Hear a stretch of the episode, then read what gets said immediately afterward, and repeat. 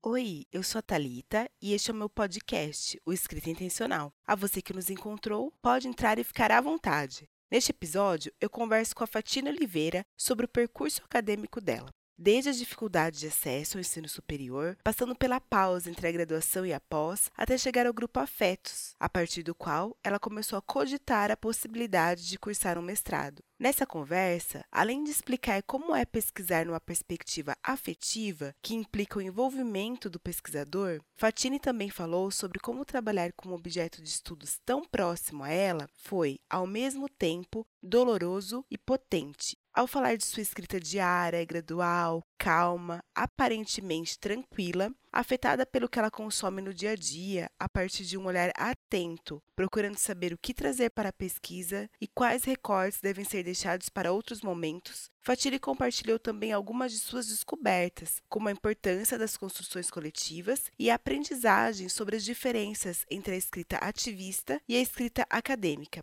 pelas quais ela teve que reaprender a escrever cuidando do tom do texto, evitando perder o viés científico. Escrita intencional. A entrevistada do Escrita Intencional de hoje é a Fatina Oliveira. Ela é designer, mestranda no programa de pós-graduação em comunicação da Universidade Federal de Minas Gerais, a UFMG, e membro do Grupo Afetos, Grupo de Pesquisa em Comunicação, Acessibilidade e Vulnerabilidades. Seja muito bem-vinda, Fatine. Obrigada, Thalita. É um prazer estar aqui participando com você. Fatine, você pode contar então pra gente qual é a sua pesquisa atual, essa pesquisa que você anda compartilhando por lá? Bom, eu estou fazendo uma pesquisa sobre narrativas visuais de mulheres com deficiência no Instagram. É uma pesquisa com perspectiva afetiva, uma perspectiva diferente que a gente está utilizando lá no Grupo Afetos, que implica muito no envolvimento né, do pesquisador, ao invés daquele distanciamento que é sempre defendido aí por uma ciência mais positivista, né? A gente procura entender como que o pesquisador ocupa um lugar de mediação na pesquisa, né? Ele faz ali um caminho entre a vivência do pesquisado e o leitor. Então é muito mais esse processo do que meramente de fazer uma observação endurecida de um, sei lá, um suposto objeto. É, e, e, sobre esse grupo, eu queria saber como você achou ele, se é um grupo dentro da UFMG, como que você chegou no grupo de pesquisas? Bom, eu comecei a fazer parte do Afetos antes de pensar em entrar na universidade como mestranda. É um grupo que é coordenado pela Sônia Pessoa. E a Sônia tem uma trajetória muito interessante assim com, com a deficiência, porque ela teve um filho, né, que teve uma deficiência também. E por esse motivo ela começou a trabalhar em um blog chamado Tudo Bem Ser Diferente. Então nesse blog ela falava sobre alguns assuntos e foi a partir dali que eu fiquei conhecendo a Sônia, né, o trabalho que ela fazia. A partir de então, quando ela começou a direcionar os estudos no Afetos para os estudos da deficiência, ela me convidou para ir lá, para poder compor as discussões, mesmo para poder levar um pouco das minhas experiências e do meu entendimento sobre a vida com deficiência. Já pensando nessa aproximação que eu mencionei do pesquisador com aquele que é pesquisado, né, com o sujeito em pesquisa, justamente para fazer essas pontes e entender um pouco mais. Não, então essa professora já é uma professora do FMG e esse grupo já estava lá. E aí você foi convidada, então você fez o caminho reverso. Primeiro você conheceu o grupo e depois você decidiu entrar na, na pós. Exatamente. E aí depois eu entrei na pós já com os estudos direcionados para o AFES e ali foi onde eu passei a fazer parte ali e entender um pouco como é que é a dinâmica, né, de fazer pesquisa é, e de estar em um grupo de pesquisa, né.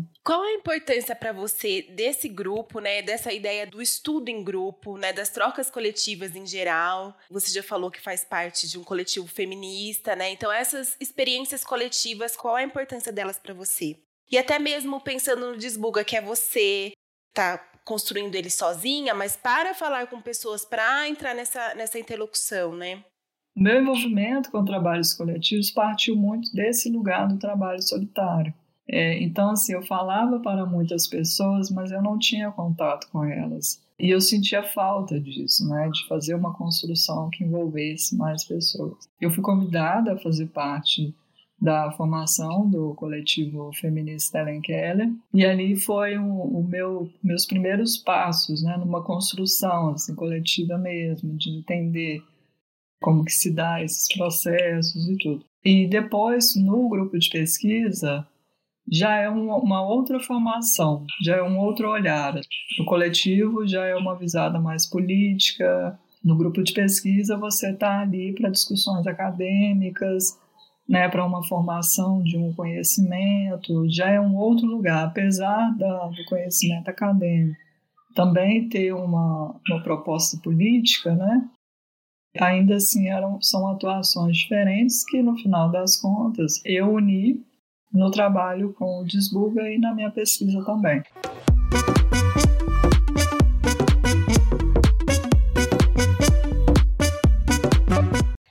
Ia perguntar, né, sobre a escolha da temática, se ela foi bem recebida no programa de pós-graduação que você está matriculada. Acredito que você já respondeu isso na medida que já era um trabalho que tinha professoras ali dentro interessadas nessa temática.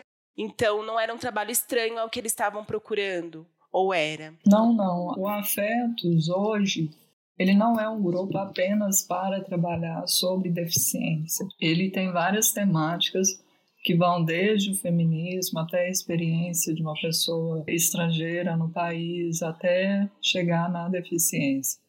É, atualmente a gente está com algumas pessoas, é, novos alunos, né, compondo o grupo de pesquisa, então a gente já tem uma pesquisa relacionada à transgeneridade. Então, hoje o Afetos ele já está preparado assim, para poder receber vários tipos de pesquisa.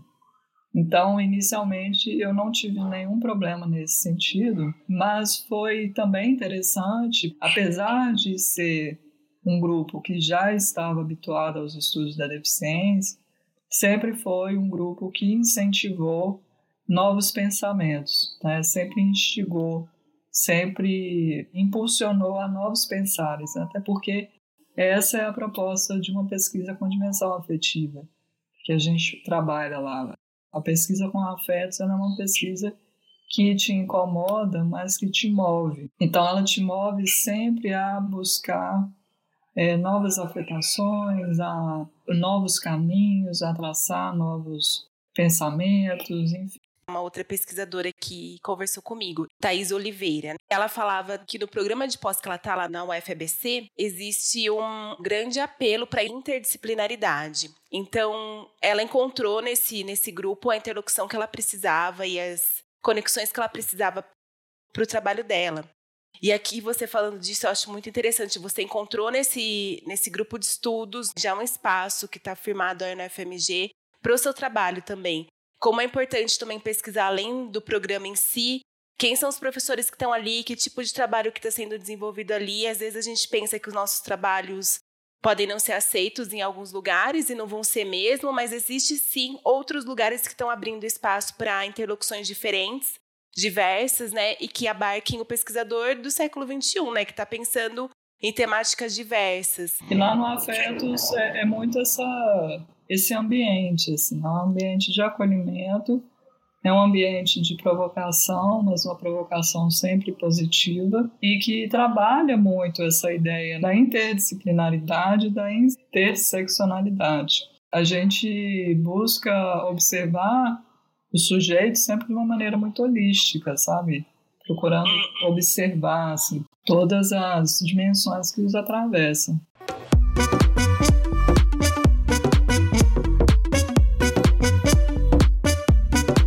Fatina, eu queria agora fazer uma volta, né, um flashback aí na sua vida acadêmica. Então, pensando na sua primeira formação lá da graduação, foi uma mudança de área de pesquisa, né? Então, ir do design para comunicação.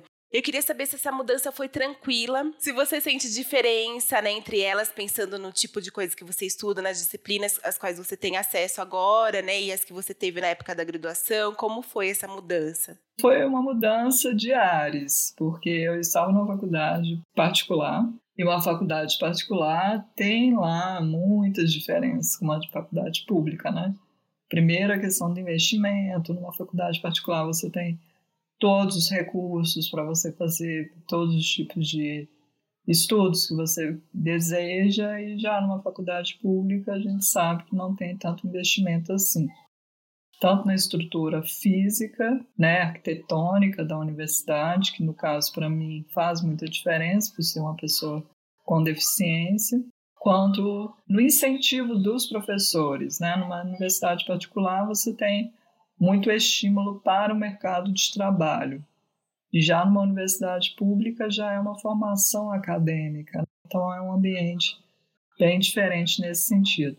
Além disso, o conteúdo, né, e até mesmo o meu interesse. Quando eu estava na graduação, eu estava muito mais direcionada a fazer parte desse mercado de trabalho, né? Até porque como eu parti, né, de uma luta até para poder entrar na universidade, que eu vim de uma época em que você tinha que fazer um vestibular numa escola pública, porque a gente não tinha direito a bolsas como hoje tem do ProUni, em uma faculdade. Né? Então eu só consegui entrar mesmo na universidade após um longo período e eu entrei a partir do ProUni. Então meu foco foi muito para isso, né, para o trabalho, porque eu precisava ali, no caso, a graduação era para me dar uma profissão para eu me manter. Eu acredito que é a realidade de grande parte da população de periferia, né? Enfim, é mais você preocupa com isso no primeiro momento.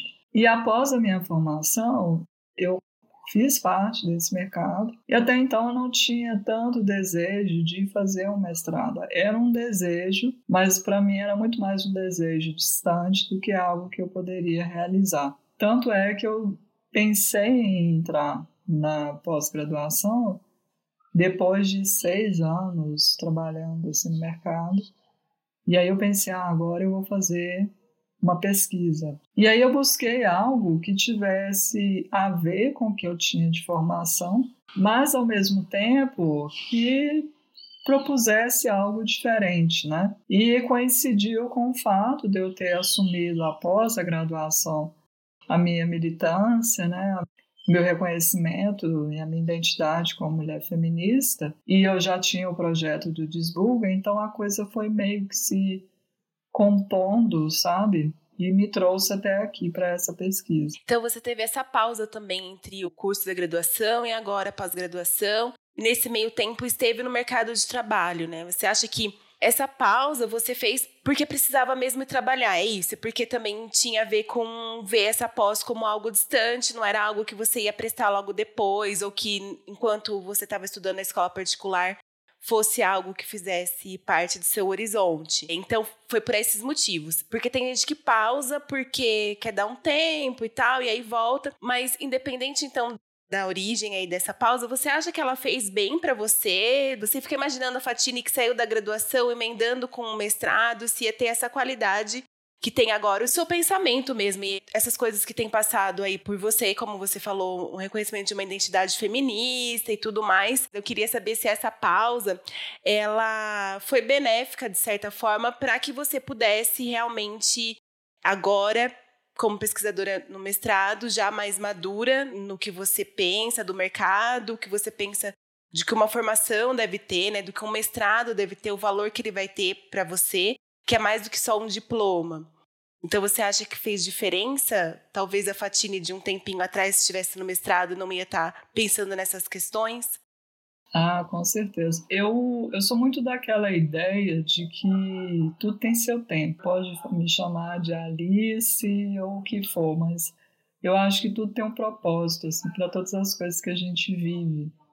É, e de fato, assim, a Fatine que saiu da graduação, ela não estava pensando nisso essas coisas ainda eram muito cruas para ela. Eu ainda estava num processo de reconhecimento político da minha identidade como mulher com deficiência, né? Eu tinha noção do que que era viver neste lugar, mas eu não sabia dar nome.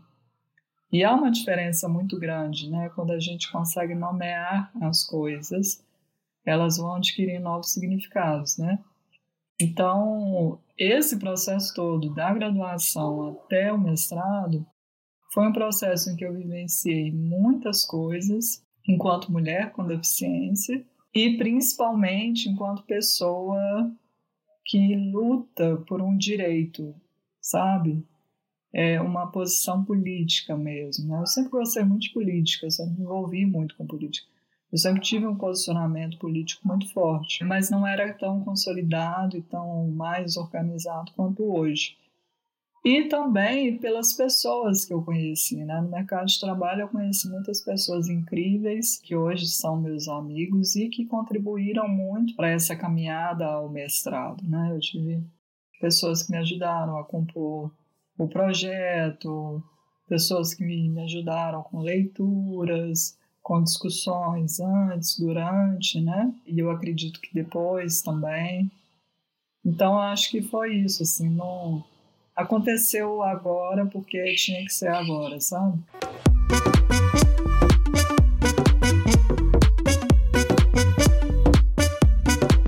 Eu dei uma fuçada, né, nos seus vídeos do YouTube. É você contando que tinha recebido destaque acadêmico no curso de publicidade, né? E eu queria saber como foi isso. Foi pelo seu TCC, né, pelo trabalho de conclusão de curso, ou foi pela graduação toda? Se você pudesse falar um pouco. Foi engraçado esse. Eu recebi dois destaques acadêmicos, né? um no primeiro ano e o outro no, no final do curso. É, a universidade ela dava um destaque para os alunos que tinham maior nota no primeiro ano, né, no primeiro semestre. E aí eu sempre, né, muito estudiosa e quando eu entrei na universidade, eu falei é agora, porque como eu te disse, assim, eu passei muito tempo tentando entrar na universidade. Minha história acadêmica ela foi muito louca. Eu estudei um ano na PUC e até então a gente pagava, né, a mensalidade. E eu não consegui na época uma bolsa para PUC. Então eu saí da PUC, fiquei um ano sem estudar e aí durante esse um ano sem estudar eu tentei novamente para Uni para uma outra universidade, que é a Newton Paiva aqui em Belo Horizonte. E aí, após esse processo, que eu consegui entrar na Newton Paiva, que é onde eu me formei. E aí, na Newton Paiva, tinha essa política, né, de que o aluno que tirasse melhor nota ganharia a premiação. Então, eu já entrei assim, tenho que estudar, porque essa é a minha chance. E eu nem me preocupava mesmo em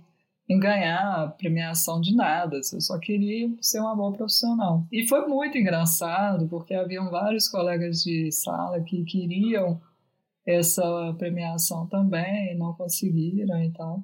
E eu fiquei muito feliz, mas também me deu uma, uma posição dentro de sala, assim, até engraçada, né? Todo mundo me achava muito inteligente. Ah, porque ela ganhou o prêmio, né? Mas, na verdade, era só porque eu gostava muito do curso mesmo, né? E assim, para estudar para mim não era um problema, porque era uma matéria que eu gostava muito. Eu entrei em um grupo muito bom, a gente fazia ótimos trabalhos e aí foi onde a gente conseguiu um prêmio, já como melhor prêmio de conclusão de curso, no final, né, no, no oitavo período, e aí a gente ganhou o destaque. Eu tinha também visto isso, né, lá no YouTube, você contando esse processo de ter começado o curso interrompido, então como também a, a graduação teve um gosto diferente, porque não, não era algo que era dado, né, que você sabia que você teria desde sempre, foi algo que você conquistou e eu achei, eu acho interessante falar disso aqui, porque uma das propostas do podcast é dar uma desmistificada nessa questão do dom natural. Então, o dom do estudo. Então, quem consegue escrever é porque recebeu um dom, quem consegue estudar e tirar boas notas é porque recebeu um dom. Eu também não quero cair aqui num discurso meritocrático ou de esforço né, particular e que só quem se esforça consegue.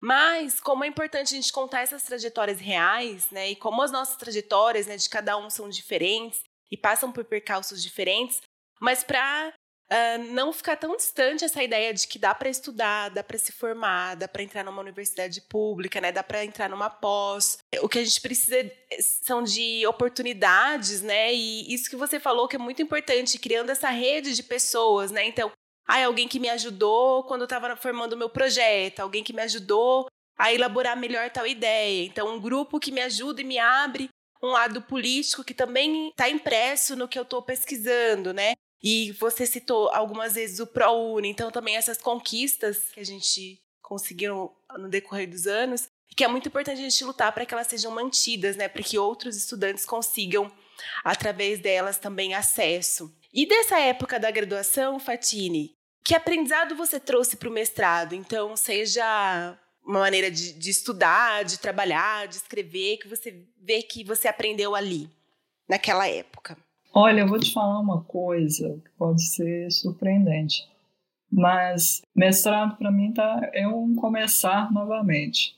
Porque, é, como eu te falei, assim, a formação é, da graduação ela foi muito profissional, quase técnica. Assim, não vou dizer que era técnica, porque a gente trabalhava outras questões também. Mas em comparação ao mestrado, mestrado você está lidando com outros autores que não é um simples decorar para uma prova. Você está formando um conhecimento e são leituras mais profundas, né? São abordagens diferentes. Assim. Então, como eu fiquei muito tempo também fora do ambiente acadêmico, eu tive um impacto, né? Eu senti um pouco, olha, aqui eu não estou lidando com meros autores. É, aqui eu estou lidando com outras coisas bem mais desconhecidas do que eu já tinha visto. Claro que você tem a base da comunicação, mas eu não estou mais falando de um marketing, né? De um, um marketing 2.0, né? É, ou uma propaganda simples aqui. Agora eu estou falando de uma textualidade. Agora eu estou falando de um Foucault, né? Então eu precisei criar novos métodos de aprendizado. Peguei algumas coisas que eu aprendi na época que são pequenas técnicas mesmo de estudo que eu já tinha, que é um fazer uma anotação né, durante uma pesquisa, durante um estudo, marcar texto e escrevendo. É, mas aí também eu tive que aprender a fazer um fichamento, que já é uma coisa mais elaborada, né, que a gente tem que fazer. Leituras em outra língua, que já é uma, uma realidade da pós-graduação né, que eu tive que, como eu te disse, né, tudo é preparo. Então, durante esse tempo, antes de entrar na pós-graduação, eu fiz um curso de inglês, que agora foi importante, sabe? Então, foram essas mudanças que teve.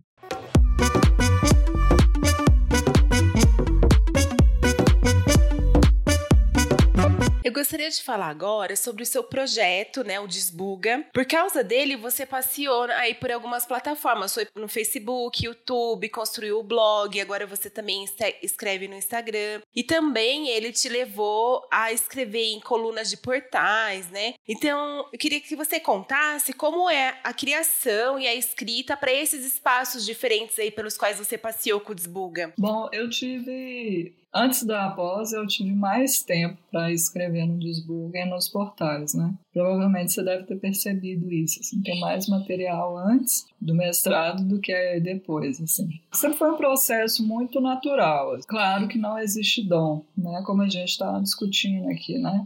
Algumas pessoas têm mais facilidade e outras menos facilidade. Porém, eu sempre fui, sempre observei muito os temas que estão sendo discutidos né, no mercado. Isso já são técnicas que a gente aprende um pouco né, com, com o estudo da comunicação. Então, você vê o que está sendo mais abordado, quais são as perspectivas né, que as pessoas estão seguindo, as opiniões, quais estão sendo. E também tem aqueles conteúdos que a gente chama conteúdo de gaveta, né? Então aí tem algumas curiosidades, alguns textos que eu vou lendo, vou achando interessante. Então ali eu vou criando alguns textos e vou soltando aos poucos. Então, é, sempre foi muito nesse processo, assim, e eu sempre, sempre me segui muito pelo que o, a política estava conduzindo, né? Então, antes do impeachment da Dilma, eu seguia muito ali o que estava sendo feito, quais eram as propostas que estavam sendo aprovadas, as discussões, e ele ia criando os textos paralelamente. Eu entrei no, na pós-graduação em 2019. Então aí eu fui meio que direcionando a pós, e aí já foi bem mais pesado, né? Porque todo dia é uma novidade. E aí foi onde o coletivo feminista me ajudou muito, porque eu passei a elaborar esses materiais já pelo coletivo, né? E aí a, a movimentação já não era só minha, era também do coletivo. Então isso ajudou também a até mesmo a lidar com as ansiedades né, que surgiram após a. tudo isso que a gente está vivendo, né? Esse buraco que a gente está caindo e ainda não descobriu o fundo, né? Falando dessas, dessas escritas em lugares diferentes, né, do que você fez por conta do Desbuga, são meios diferentes, são gêneros textuais também distantes do gênero dissertação ou artigo acadêmico, né? Por exemplo. Mas qual o aprendizado que você traz daí que te ajuda agora nas produções do mestrado? Então eu digo assim, você é, tem essa facilidade com a escrita, né, de certa forma, mas você está escrevendo aí há anos, né? Então, acredito que isso te dá uma certa confiança agora e um, um, outro traquejo com a escrita acadêmica também. Tem alguma coisa que você aprende do Desbuga e que agora, principalmente pela temática, né? Ser uma temática afim, né? Não, na verdade, não. é, e eu acho importante a gente colocar isso, assim. Porque quando você fala de uma linguagem de blog, e é até uma, uma discussão que a gente faz no grupo Afetos, né? Você, enquanto ativista, você tem uma, uma visão das coisas. Você, enquanto pesquisador, você tem mais questionamentos sobre as coisas. Então, eu estou no momento em que eu estou unindo as duas coisas. estou trabalhando a, visão ativista do questionamento da pesquisa. A escrita acadêmica, e eu vou falar uma coisa aqui que pode ser muito senso comum, mas de fato é verdade, ela é uma pesquisa que incomoda, porque você não trabalha com verdades, você trabalha com questionamentos. Então é o tempo todo você produzindo algo e observando se você não está aferindo demais, né? Se você não está ali, olha, isso é isso, e afastando demais daquilo que você está observando, ou se você está viajando demais em teorias que não fazem o menor sentido para aquilo que você se propôs. Então, quando eu escrevo para o Desbuga ou para os outros portais, é mais uma liberdade, uma escrita mais livre que eu tenho, assim, porque é um lugar que eu tenho condições de dizer o que eu penso, apesar da pesquisa afetiva, né, pesquisa com a perspectiva dos afetos, trabalhar também aquilo que me toca, né, aquilo que me instiga, ainda assim não é uma escrita de blog. Então essa é a diferença. Assim. Então, no final das contas, você tem que ir meio que balizando um pouco ali o tom da escrita acadêmica para não perder muito o viés científico. Nossa, é importantíssimo você falar disso no momento que a gente tem sido atacado, né? A gente, como academia, como um lugar que está ali produzindo ideologias, né? Ideologias que saem da cabeça da pessoa, né? Sem nenhuma validação e tal. Não, o nosso trabalho como pesquisador é muito sério e isso que você falou é muito importante, né? Existe essa, essa separação. Eu queria perguntar, já que você falou na outra pergunta aqui, acaba sendo pesado em alguns momentos as coisas que você tem que pesquisar agora, principalmente por conta do momento e do contexto que a gente tem vivido. Eu queria saber como é pesquisar algo que está totalmente dentro do que você vive, né? Então, você está muito próximo do que você estuda, por conta dessa perspectiva afetiva. Eu acredito que ela tem os prós e aí deve ser ótimo pesquisar dentro do grupo de estudos, onde as pessoas levam essas coisas todas em consideração. Mas eu acredito que deve ter os contras também, porque deve ser doloroso ao mesmo tempo que é prazeroso pesquisar essas coisas, né? É agridoce mesmo, assim, é, uma... é como se fosse aquela feridinha que vai dar na casquinha e você arranca. Aí dá casquinha de novo, aí você vai lá e arranca, né? Porque tá na pele. Tô lidando com mulheres, a qual eu compartilho algumas experiências. E aí, quando eu falo mulheres, eu estou me referindo àquelas que compõem a minha pesquisa, né? Então, muito do que elas vivenciam, eu também vivencio. Por isso que eu te falei que, assim, tem que estar tá sempre fazendo um movimento, né? De aproximação de distanciamento, aproximação e distanciamento. E ao mesmo tempo é muito potente porque a pesquisa me trouxe outras dimensões de coisas que eu não sabia o que era. Como eu te falei, assim, a gente aprende a dar nome às coisas, né? Então, a partir do momento que você está vivendo uma coisa, é uma experiência que te incomoda, que te acompanha, e aí você pega um livro e aí uma autora de em 1990 fala exatamente o que você sente e aí dá aquela sensação de nossa, eu não estou louca, né? Isso realmente acontece, não acontece só comigo. E sim, isso acontece por causa de X fatores, né? No meu caso, isso sim é uma coisa que acontece em função da deficiência, né? Então isso traz uma calma muito grande, assim. E aí é claro, assim, eu tô fazendo a pesquisa agora. A gente está em período de pandemia, né? No passado eu fiquei o ano todo em casa, mas independente disso, foi uma pesquisa que eu tive que ter ali algum apoio de terapeuta, né? Do lado mesmo. Eu já fazia terapia, depois que eu entrei na pós, foi preciso fazer mais, porque eu estou lidando com imagens, né? Então, assim, eu tive que pesquisar e coletar muitas fotografias de 1890, né, de pessoas com deficiência, fotografias médicas. Então, esse momento foi um momento muito difícil para mim, porque muitas das fotografias né, estavam ali com a legenda, né, corpo degenerado, ou corpo aberração, ou coisas do tipo, eram corpos muito semelhantes ao meu. Então, assim, é, nesses momentos foram momentos muito dolorosos que eu tive durante a pesquisa e que eu precisei dar uma pausa, assim, foram fortes para poder conseguir voltar. Mas é importante sabe? Eu, eu tenho aquela coisa assim, olha, eu preciso fazer isso daqui, porque se eu não fizer, quem é que vai fazer? Sim. E antes eu fazendo isso, né, com o meu olhar, do que e eu fico pensando também que as pesquisas estão aí para conversar com as próximas, né? E aí então as próximas pesquisadoras vão ter essa vantagem, né, Fatine? Vão olhar para o trabalho da Fatine e falar: a Fatine já passou pela. já fez a parte mais difícil. Eu continuo daqui. É, eu imagino que deve ser muito complicado. Eu pulei fora de qualquer trabalho com temática racial, porque eu sabia que eu não ia conseguir me dar bem com aquilo que eu ia passar por esse momento que você falou. Só que quando eu vejo pesquisadores negros que estão trabalhando com isso, eu acho que tem uma potência tão grande, né, no trabalho que eles estão fazendo, como você está falando. Antes deles estarem fazendo isso, né, do que continuar pesquisadores brancos pensando sobre aquilo. E alguém precisa fazer mesmo. E que ótimo que você está fazendo a sua pesquisa.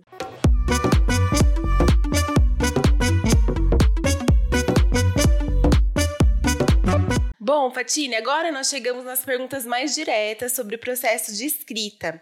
Eu queria saber se você tem uma rotina de escrita. Eu tenho facilidade para escrever no blog, no Instagram, mas a escrita acadêmica ela incomoda. Então eu preciso escrever com o tempo. Eu gosto de, quando eu tomei café, estou mais tranquila, sento, abro né, o arquivo, e vou trabalhando. Pego um parágrafo e eu vou avançando de parágrafo em parágrafo. Gosto de aproveitar quando eu estou bem para poder escrever. E bem eu digo as ideias tranquilas, fluindo bem. Vou pegando os fechamentos que eu fiz, anotações. Então eu vou criando isso pelo menos duas horas por dia. Eu gosto de sentar na frente do computador e ir mexendo na pesquisa. E aí você tem escrito desde o começo, um pouquinho por dia, e tá fazendo assim? É, eu vou intercalando as leituras com a escrita, e aí às vezes é dois dias de leitura, dois dias de escrita, dois dias de escrita, um de leitura, então eu vou, vou tateando assim.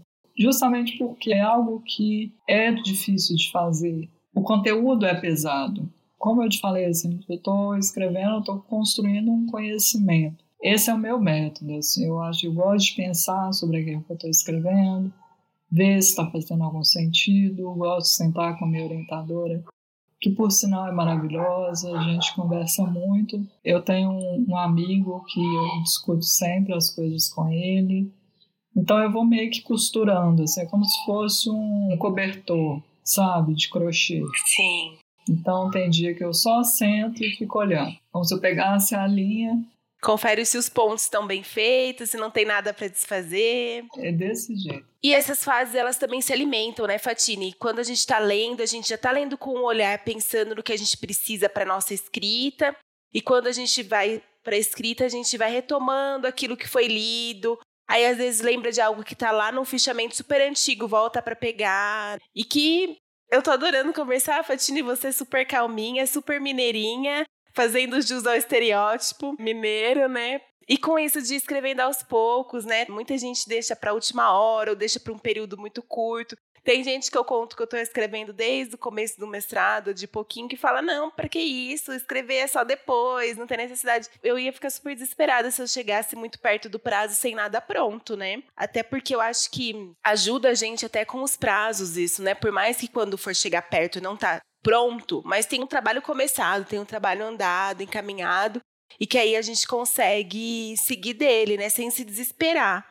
Sim, eu aparento ser tranquila, mas eu sou bem ansiosa, sabe? Então uhum. a escrita ela acaba me deixando um pouco ansiosa também. Porque eu sou muito perfeccionista, então eu gosto de escrever bem, eu vou lendo, eu vou observando, ver se está tudo certinho, se faz sentido e vou conversando, o que eu gosto, é uma coisa que, que eu estou fazendo que eu gosto de fazer. Eu, eu quero entregar um trabalho bem feito, sabe? Sim. Então por isso que eu gosto de fazer aos poucos em decorrência desse perfeccionismo, você precisa de alguns momentos levar o empurrão da orientadora, levar o empurrão para falar, Fatine, sai dessa parte, vai para a próxima? Não, é, até que ela não me empurra, não. Assim, eu que acabo. Eu chego uma hora assim que eu falo, não, deu, não vou mexer mais com isso daqui, foi, e aí entrego. Porque quando eu vejo que eu estou empacando muito, eu entrego para ela. Eu disse, não, ah. toma aqui que eu já, o que eu tinha que fazer, eu já consegui. E método, Fatine? Você tem algum método ou algum ritual que você sempre segue quando você tira esse momento da escrita? Então, que nem você falou, essa questão do café, tá com as ideias no lugar. É o meu método, ele é, é esse. É quatro horas da tarde, pegar meu cafezinho, sentar, tomando aos poucos, abrindo, sabe, os arquivos e deixando. Porque a pesquisa afetiva é assim, sabe? Não, a, o, uhum. a pesquisa ela não é esse processo endurecido de introdução, desenvolvimento. Não, ela é uma pesquisa que você vai costurando, é uma pesquisa que você vai às vezes, um filme que eu assisto me provoca uma inquietação ou me provoca um pensamento super interessante que vai me levar à pesquisa. Eu anoto aquilo, eu volto. Então, o bom dessa da pesquisa com perspectiva afetiva é isso, assim, ela te permite explorar mais, sabe? Uhum. Então, eu vou me permitindo, assim. É como se eu sobrevoasse os autores, as leituras, e aí eu vou trazendo, vou compondo a pesquisa. E eu gosto assim, porque eu não sou a favor daquela pesquisa endurecida que o pesquisador é o que sabe de tudo, que está num lugar de autoridade, que detém o conhecimento. Eu não sou a favor disso. Eu acho que o conhecimento ele está aí, né? Ele está disponível a todos. Todos têm um tipo de conhecimento. E a gente tem que saber é, incorporar isso, assim, sabe? Não estou fazendo uma pesquisa para, enfim, estou para poder trazer algum significado para as pessoas. Ela não está também desbocada da realidade, né, Fatine? Então é o que você falou. Estou escrevendo um filme, vai lá e vai mexer na minha pesquisa. Porque vai me despertar alguma coisa que eu vou ter que rever certo ponto, né? Ou vou acrescentar algo que eu não tinha pensado ainda. Sim, eu acompanho muitas mulheres com deficiência nas redes sociais, né, até em virtude da pesquisa. É, então eu vou conferindo o, as opiniões, o que, que elas estão falando, é, às vezes algo que também me incomoda. E aí eu vou pensando, por que, que isso incomodou ela? Por que, que isso me incomoda? E aí eu vou em uma autora, já acho uma coisa interessante. E assim eu vou construindo, sabe? Às vezes não vai entrar na pesquisa, mas pode entrar no artigo. E também, Fatine, tem isso, né? Às vezes a outra pessoa, ela vai elaborar alguma coisa que a gente não tinha pensado daquela maneira, né? Às vezes tá até aí passeando pela nossa cabeça, mas a gente não tinha elaborado daquela maneira. E tendo contato com esse outro, né, que pensou aquilo, também ajuda a gente, né? Acho que a gente tem que, como pesquisador, estar tá com a antena ligada por o que está acontecendo ao nosso redor, né? Uma postura que eu já tinha antes com a publicidade, né? Quando eu trabalhava com criação, então o diretor de arte ele tem que estar tá aberto, né? A mente tem que estar tá aberta a todas as experiências, né? Então com isso você vai aprendendo a direcionar o olhar, às vezes uma pesquisa, é, muitas vezes eu me demoro em pesquisas e vou encontrando coisas assim valiosíssimas e aí eu vou organizando, vou guardando, ainda que não entrem na pesquisa, porque é isso também, né? Você vai pesquisando coisas e vai encontrando o mundo, né? Uh -uh. E pesquisa a gente tem que limitar. Sim. Então, ainda dentro dessa limitação, eu vou ali guardando, ó, isso aqui isso é importante, né? Nunca esquecer também do nosso foco inicial, né? Porque a tentação de sair viajando por aí, né, e perder o foco e depois incluir coisas que nem você falou, às vezes tem coisas que a gente vê por aí que é interessante para nossa formação pessoal e para outros trabalhos, mas a gente também tem que ter esse olhar, ah, isso não cabe exatamente no meu texto, na minha dissertação, isso não. Mas aí fica com aquela gavetinha, igual tem a gaveta dos projetos do blog, né? Fica para outros momentos, assim. Aí, se não virar para pesquisa ou para um artigo, vai para o desbulho. Fatine, qual que é a parte mais simples do seu processo de escrita? Tem alguma parte que é mais fácil? Você começa numa boa? Eu acho que é mais a, é, a parte dos ajustes. Eu tenho muita dificuldade com a página em branco. A famosa página em branco, a primeira frase, para mim é sempre a mais sofrida. Assim. Mas depois que eu consigo escrever um parágrafo, Aí para mim já é mais simples, assim, porque eu já vou conseguindo desenvolver a partir dele, sabe? É ali o começo mesmo que é mais sofrido. Como fazer para escrever a primeira frase? Olha, eu sei que a gente tem que evitar muito começar com segundo, né? Segundo fulano, vírgula, né? E eu não sei te dizer como começar a primeira frase, assim, é... eu acho que é quase uma pergunta, assim, qual é o segredo do universo, né? Porque tantas coisas nos levam à primeira frase.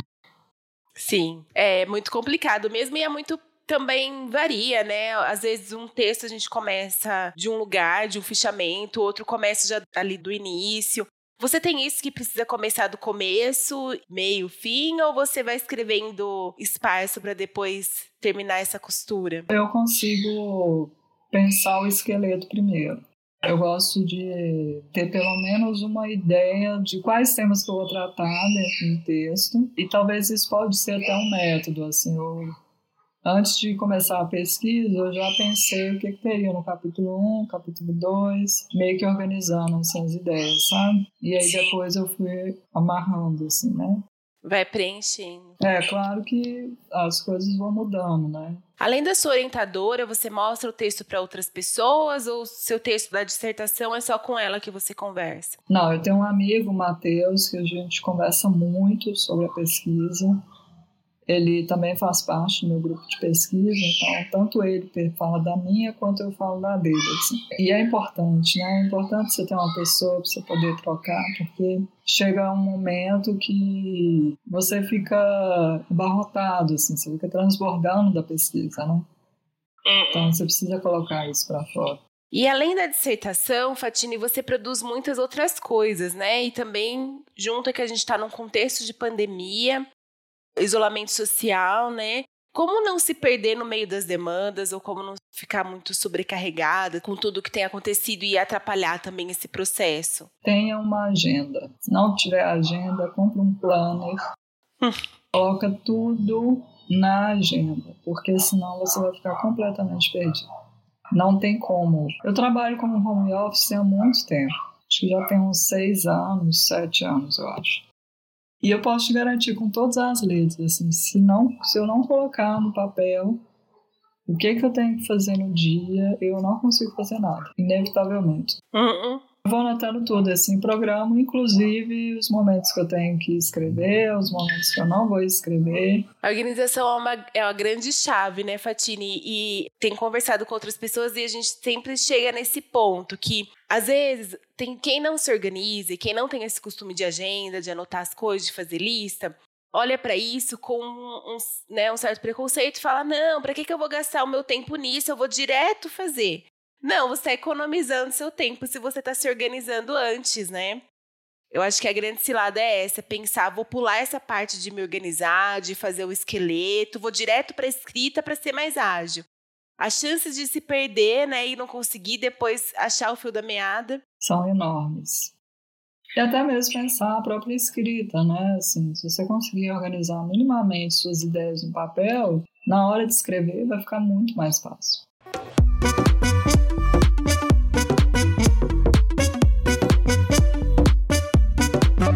Muito obrigada, Fatine, por compartilhar o seu tempo, contando a sua experiência pra gente. Se você quiser compartilhar agora as suas redes, as redes do Desbuga, fica à vontade. Bom, eu quero agradecer pela conversa agradável que a gente teve, bem mineirinha mesmo, faltou pão de queijo.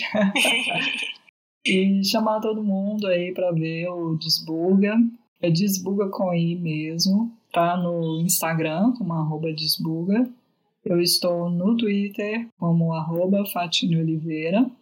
Fatine, é no final, tá? Oliveira. E é isso, espero que eu tenha contribuído aí com, com a nossa conversa. Também gostei muito de conversar com você, Fatine.